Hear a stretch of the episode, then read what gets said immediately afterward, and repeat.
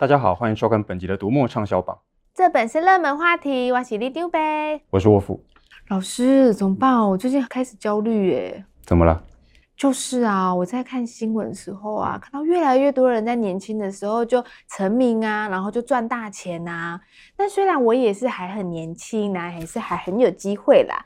但你知道的，少女的青春稍纵即逝。不管是不是少女，每个人的青春都稍纵即逝吧？不是啦，我的重点是，如果在我变老之前，嗯、我还没有赚大钱，那该怎么办？呃，第二次世界大战的时候。英国皇家空军打算在战斗机上面加装厚钢板，抵挡德国的战斗机和高射炮。嗯，哎，老师你还好吗？这跟我的焦虑有什么关系啊？先听我说完。因为钢板很厚重，没有办法整架飞机都装，所以英国皇家空军调查飞机上的弹孔位置，想要找出弹孔最多的部位，然后打算把钢板装在这些部位上。你觉得这样做有道理吗？蛮有道理的啊。弹孔最多的地方，就是飞机最常被打到的地方啊。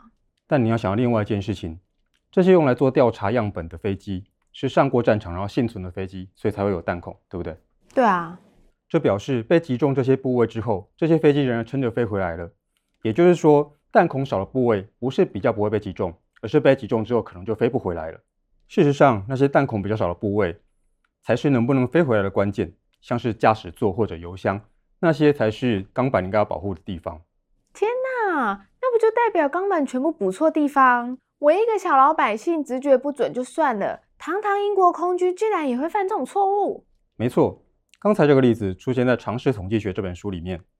我们在日常生活中常会看到很多统计数字，但是从这些数字推导出来的结论却可能不见得正确，有的时候甚至大错特错。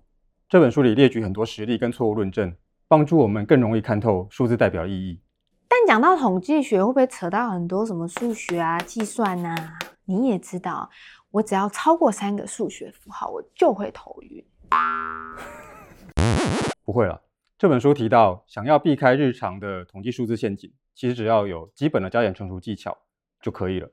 最重要的是要观念正确。哦，那就好。哎，不对啊，老师，我刚刚明明在跟你讲焦虑感，你怎么在跟我讲这个啊？我是要告诉你。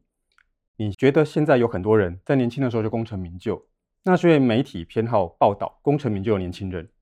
这些人可以制造出神话般的感觉，让人家好奇他们背后的故事，增加媒体的销售量或者点阅率。为什么？因为这些人是少数中的少数。哦，也是诶。如果每个人都在年轻的时候赚大钱，那媒体也就没什么好报啊，因为没什么好稀奇的啊。不错，这种吸引大家好奇心的报道。虽然可能可以鼓励年轻人大胆创新，但是也可能会让像你这样的少年少女产生偏离现实的期待，或者引发不必要的焦虑。这个时候，你应该要读读《大戏可以晚成》。《大戏可以晚成》的作者卡尔加德是《富比士》杂志的发行人，这是美国最重要的商业杂志之一，探讨的议题包括金融、工业、投资、经营等等层面。身为发行人，卡尔加德当然是个人生胜利组，但他承认他从小写不出通顺的文章。学生时代也一直在混，毕业后根本就找不到好工作，所以就穷得要死。天哪！然后他后来变成成功的商业人士，这也太神奇了吧？是的，这本书里，卡尔加德除了以自己为例，说明人生的转捩点是什么之外，也用其他的成功人士，还有医学跟科学的研究实证来说明，人类不见得全部都要追求年轻时候的成功，很多人都需要时间去体验人生，尝试错误，沉淀思考。才能有所成就，有很多特质在年纪大的时候更容易发挥。哦，听起来很有道理耶！除了个人经验，还有实际案例和研究资料，可信度很高的感觉。那我还是等老一点再来成功好了。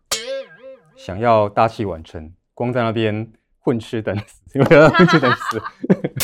想要大器晚成，光是坐在那边坐着鬼混，等着变老，那是没有用的，还是要多看多学才行。像最近的畅销榜就有很多本强调从生理系统出发的学习方式，搞懂大脑的运作方式、生理时钟这些特性，就可以让学习变得事半功倍。我觉得这些学习是我们家读者可能早就会喽。怎么说？因为你看嘛，这次的畅销榜中不是有《金翅雀》和《莫斯科绅士》吗？这两本书有够厚的，但他们还是照样买、照样看，一点都不害怕哎。这不见得需要懂学习术啊。如果故事吸引人的话，读者就会不管字数多寡，一直读下去了。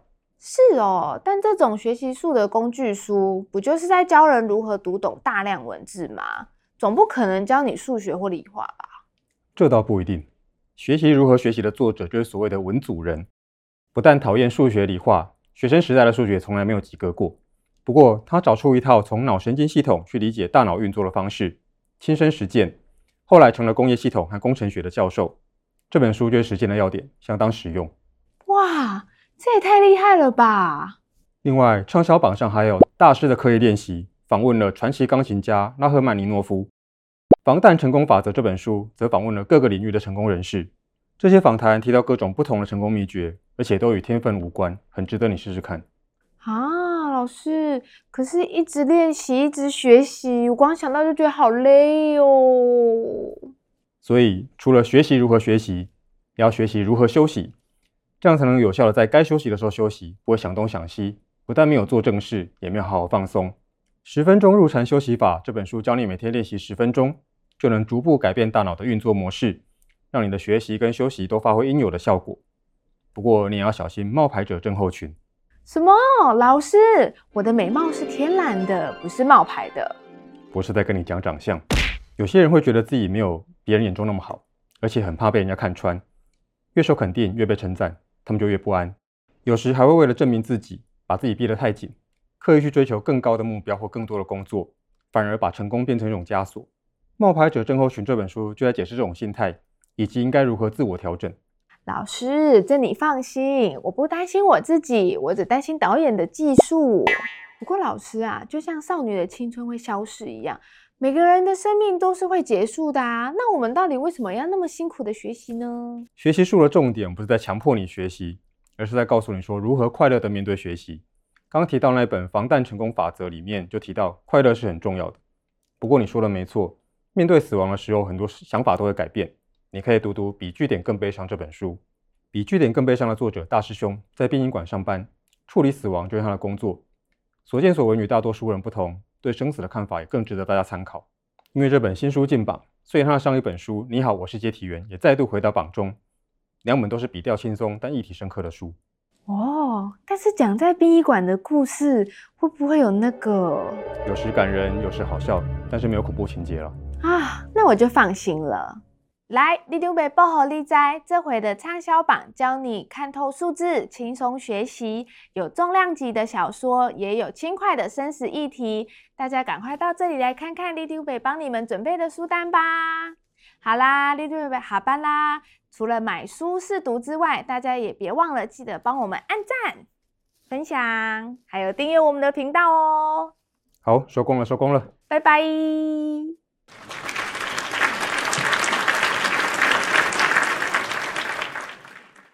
老师，我觉得我也可以写一本学习书哦。